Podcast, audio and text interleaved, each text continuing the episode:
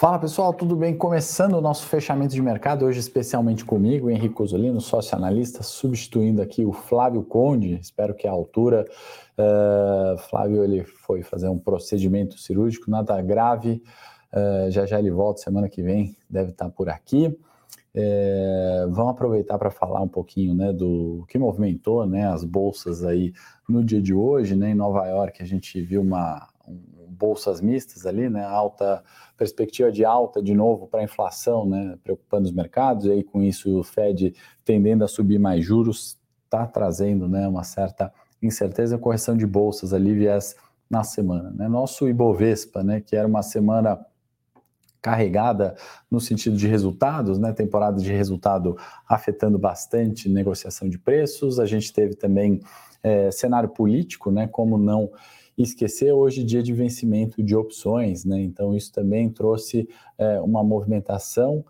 Claro que em virtude do feriado de Carnaval e Estados Unidos também fechando na segunda-feira, né? Bolsas não negociam em virtude do feriado por lá, uma liquidez um pouquinho mais reduzida, né? E a gente viu aquela oscilação de preço já em faixas conhecidas, né? Então vou trazer um monitor aqui de mercado, né? A hora que a gente olha é, num, num, num, gráfico aqui, né, não, não na variação anual, deixa eu só corrigir aqui para variação diária, né, então a gente está vendo a divisão é, por setores, né, e aqueles setores onde concentram as maiores altas e as maiores quedas, né, aqui do, do peso do Ibovespa, né, os quadrantes maiores, Magalu, Pão de Açúcar, Azul, Prio, né, caindo 5%, né, o setor ali de petróleo, 3R também caiu bastante hoje, né, 3,60, Petrobras 1,53, então foram quedas aí uh, quando a gente está olhando também para petróleo, gás, biocombustíveis, né? Quando a gente está olhando financeiro, né? B3 caiu drasticamente, já a gente vai falar um pouquinho de XP, né? Caiu chegou a cair 19% lá fora, né? Então o resultado ali fraco, né? O anúncio também, né? A cobrança da reportagem, né? Ali no valor a carta ali do, do Guilherme Benchimol cobrando é, é, é, o, volta às origens, né? Volta ali a, a, a, crescimento, geração de, de lucro, né? Abertura de contas, enfim, né? Então tivemos ali o setor financeiro, né? Aí destaque B3, uh, BTG e Cielo, né? O setor financeiro do Ibovespa com quedas mais fortes e Pera também caindo, né? Quando a gente vai para a parte de saúde, né? Aqui dos, dos menores pesos né? tecnologia, comunicações, materiais básicos, né? Destacamos CSNA e a Vale, né? Pelo peso relevante no Ibovespa queda de 1,3 três e ações, né? Natura, JBS, São Martinho, consumo não cíclico, caindo bastante também, né? Corroborando aí com, com viés vendedor né, do Ibovespa, um viés de cautela, apesar né, de estarmos falando aqui dos 110 mil pontos, né, resistência encontrada, vou colocar o gráfico do Ibovespa para a gente olhar um pouquinho é, é, fechamento né, do, do Ibovespa foi uma semana de recuperação de preços. Né? Quando a gente olha aqui, aproveitar o fechamento de mercado, olhar essa é, sexta-feira né, como panorama da semana, né, a gente está falando de é, o encontro da média de 200 períodos, né, 110 mil pontos e recuperação de preços, né, uma abertura é, próxima a um ponto de suporte, 108 mil pontos e recuperação de preços. Né? Então, a semana, né, se a gente pensar em balanços, em cenário político, em eventos macroeconômicos, né, que não trouxeram grandes novidades assim, né, inflação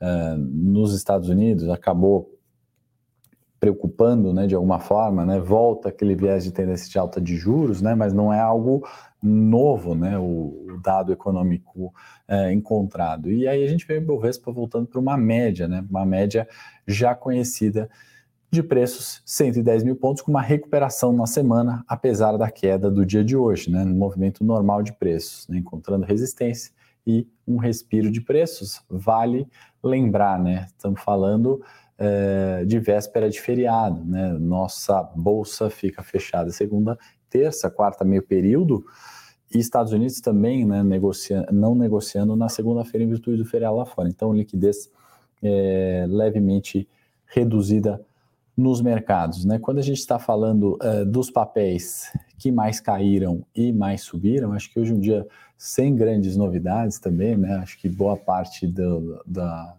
é, dos eventos macro, dos resultados, né, da, das falas políticas ou dos gestores, né, do, do CEO Conference, por exemplo, que eu estava lá na, na terça e na quarta, né, com players de mercado, com Campos Neto, vindo do, do é, da entrevista da, do Roda Viva na segunda, é, de comunicação de, de, de, de empresários, gestores, é, Arthur Lira, é, o Pacheco, né, então Câmara e Senado, é, tudo, tudo é, corroborando né, para uma para uma discussão ao longo da semana, né, a sexta-feira acaba ficando sem, uh, sem, nenhum, sem nenhum driver novo. Né? E aí a gente vê a semana onde a maior queda foi azul, estou né, compartilhando aqui com vocês, e a maior alta foi Rap Vida, né? E no intraday, né? Quando a gente está falando da sexta-feira, eu estou falando uh, de pão de açúcar, né? Caindo 5 Prio caindo 5 e Pera 4,90 americanas, né? Teve um, um, um, novo, uma nova onda aí, né, de notícias caindo 4, né, dentre as maiores quedas. Maiores altas, Vivo, o GPA, Soma e VEG, né, destacando aí as quatro maiores altas, tá, pessoal? Então, uh, sei que o Flávio Conde faz uma parte aqui, acho de, de perguntas, né? Então, se quiserem ficar à vontade para aproveitar esse tempo e aproveito para parabenizá-los, né? Estar aqui ao vivo numa sexta-feira, véspera de carnaval, não é para qualquer um, né? Só para quem tem bastante interesse, então muito bom estar é, tá aqui com vocês, né? Ver um número é, elevado aí de pessoas ao vivo para uma sexta-feira. E você que está vendo o fechamento na gravação, só substituindo o Flávio Conde hoje aqui, é, que vai estar na uh, quarta-feira, acredito que ele faça o fechamento, se, se tudo mais constante. O Manuel está falando, o Conde disse que o senhor é o Pelé do curto prazo. Então, poderia descorrer um pouco sobre a sua análise sobre o Bradesco e Santander para o primeiro trimestre de 23? Caíram, recuperaram um pouco, mas será que cai mais? O Conde é muito gentil, né, Manuel? Eu agradeço aí o elogio dele. Vamos sim falar um pouquinho então de resultado de, de Bradesco, uh, Santander, de bancos de uma forma geral, né? A gente teve é, vou compartilhar aqui o gráfico, Manuel, só para comentar um pouquinho de é, preço de tela negociação, explicar um pouquinho do que, que de como eu estou enxergando o Bradesco ou bancos, né, especialmente é, setor financeiro. Né, a gente teve uma primeira marcação, né, que é a PDD do resultado anterior, né? Então, para contar de curto prazo, né, a pergunta que você fez, boa parte do lucro foi provisionado aqui, né? Recentemente, né, além dessa provisão muito forte, né, a gente teve uma segunda provisão, né? E aí aqui foi o evento Americanas, né? Se a gente não descontasse uh, aquilo que Bradesco provisionou em Americanas nesse tri, né, certamente a gente já teria uma recuperação de preços, né? Mas o mercado penalizou com um gap, novo gap de baixo que encontrou esse suporte extremamente relevante. A 13,07 eu acho o Bradesco barato, tá, Manuel? No curto prazo é um ponto de suporte dessa consolidação. Onde está a resistência? Em 15, né? E o que precisa ser feito para esses 15 e 28, para ser mais preciso, serem rompidos, né? Precisa reverter algumas das provisões, né? O cenário de crédito precisa melhorar um pouquinho, né? Uh, e apesar dessa incerteza, né? Apesar desse viés negativo no caso do Bradesco, a gente não pode falar que os bancos estão caros, né? Se a gente olha um pouquinho de fundamento, né? não só o curto prazo, mas olhando por fundamento, a gente vê é, um desconto histórico ali para bancos, tá? Se a gente considerar outros momentos, é, cenários é, parecidos, né? Ou relativamente parecidos. Santander, né? Está rompendo a média de 229,05 e está buscando a próxima resistência em 30,57. Também uma é, uma relação de risco-retorno, né? pensando nisso que a gente está falando em uma recuperação, né? uma dificuldade se de fato esse crédito vai ficar muito pior, né? se tem novas provisões, né? a relação de risco-retorno nesse, é, nesses múltiplos, a esses preços com esse resultado, me parecem uh, interessante. Tá? Então, se cai mais, né, Manuel, se sobe mais, a gente nunca ninguém vai conseguir é, acertar ali, né? Será que pode cair mais? Pode cair mais, mas se cair mais, você tem um gerenciamento dessa estratégia do curto prazo, isso é o mais importante, tá, Manuel, para bater é, e tentar combinar, né?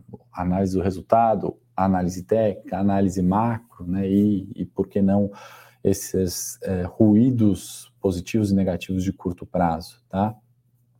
É, para, obviamente, complementar e aumentar a chance de acerto, tá? Acho que é mais importante. Douglas, o que acha sobre PET? Será que a tendência é subir ou vai manter? Grande abraço, obrigado. Obrigado você, Douglas, pela pergunta e por estar aqui.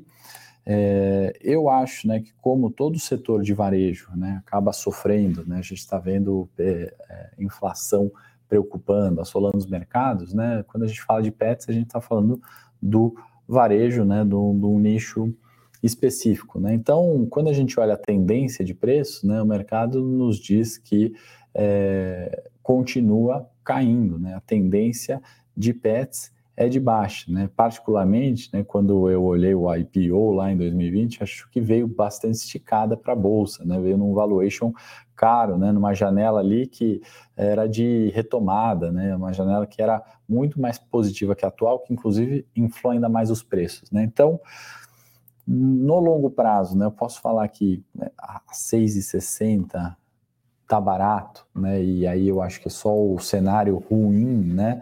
É, então, assim, não, não abriria um short em pets, né? Não, não acho que é uma relação de risco-retorno prejudicial à entrada, né? Do ponto de vista da análise técnica, é, estamos falando de 5,90 como um suporte, né?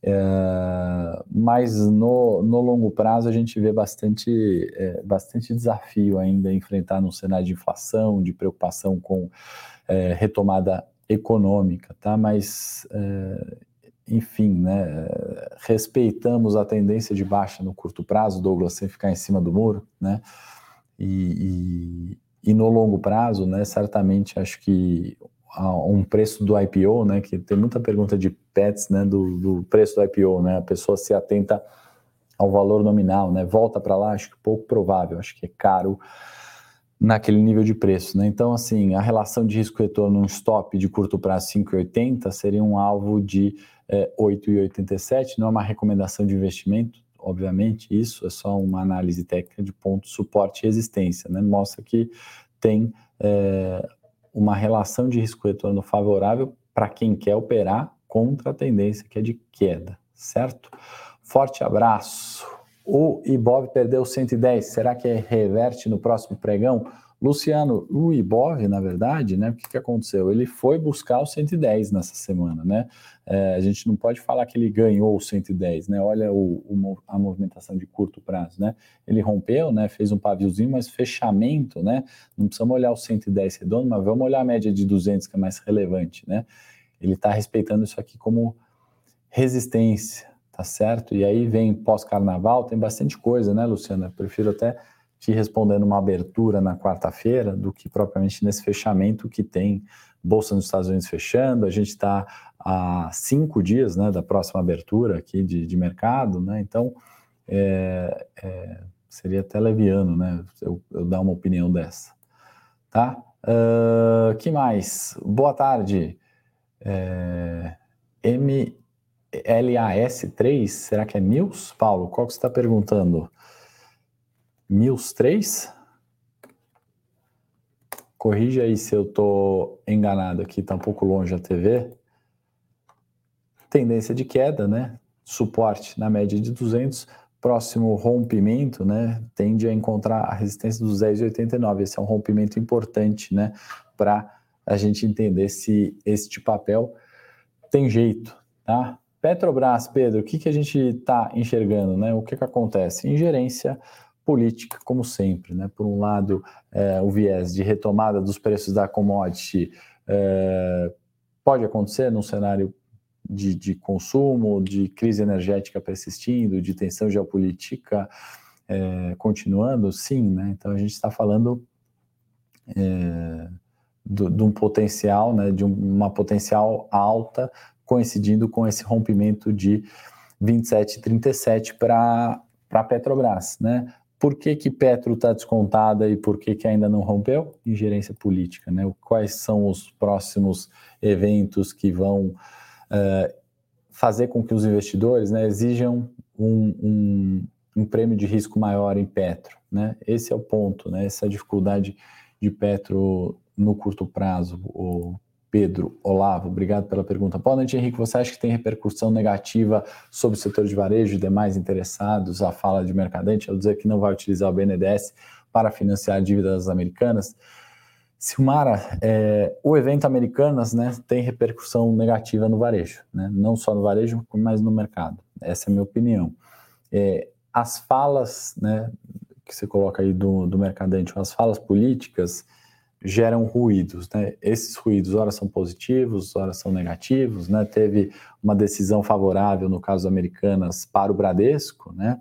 Uh, então, assim, a situação realmente é negativa, né? Não, é, é, difícil algo ser, ser positivo para Americanas, infelizmente, nesse curto prazo. O que eu gosto de olhar, né, no, no, nas falas políticas, e essa inclusive, né, como o gringo olha isso, né? Olha aquele ruído no Brasil que sempre existe né?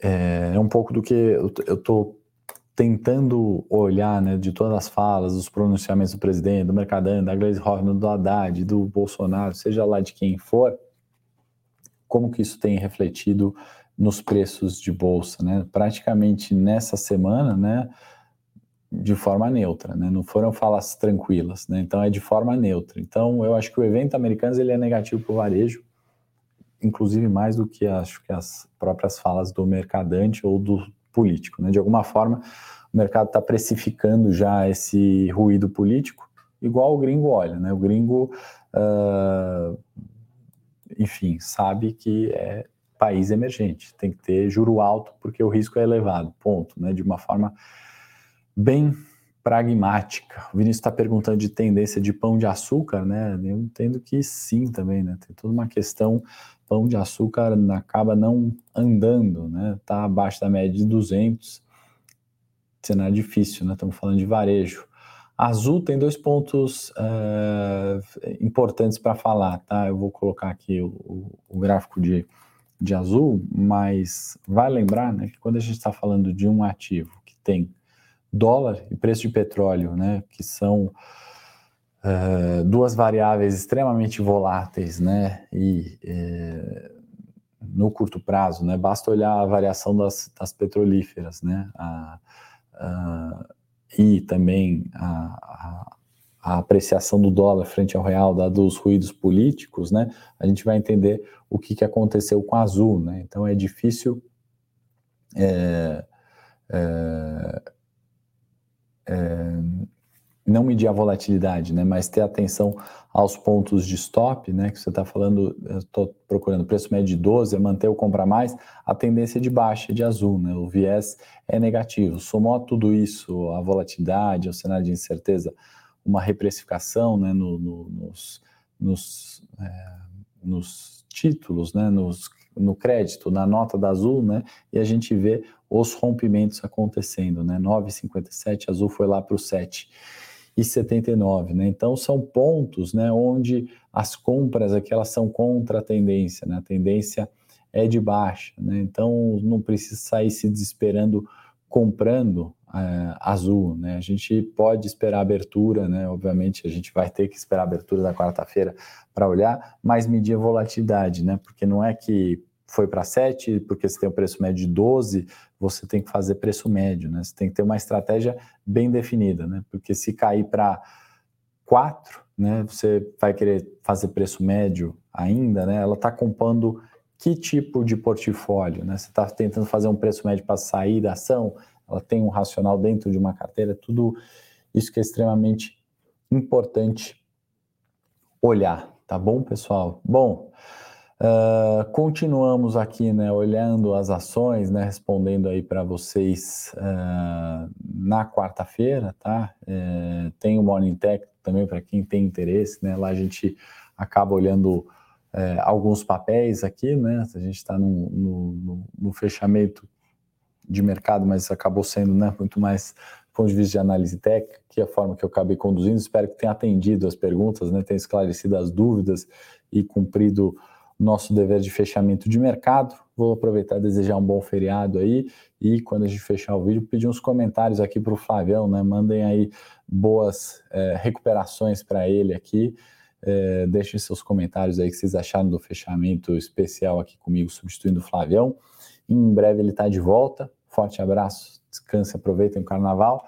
E quarta-feira estamos de volta aí, metade do pregão apenas, né? Lembrando, Bolsa Brasileira fecha até quarta-feira, que abre apenas meio período. Forte abraço e nos falamos em breve.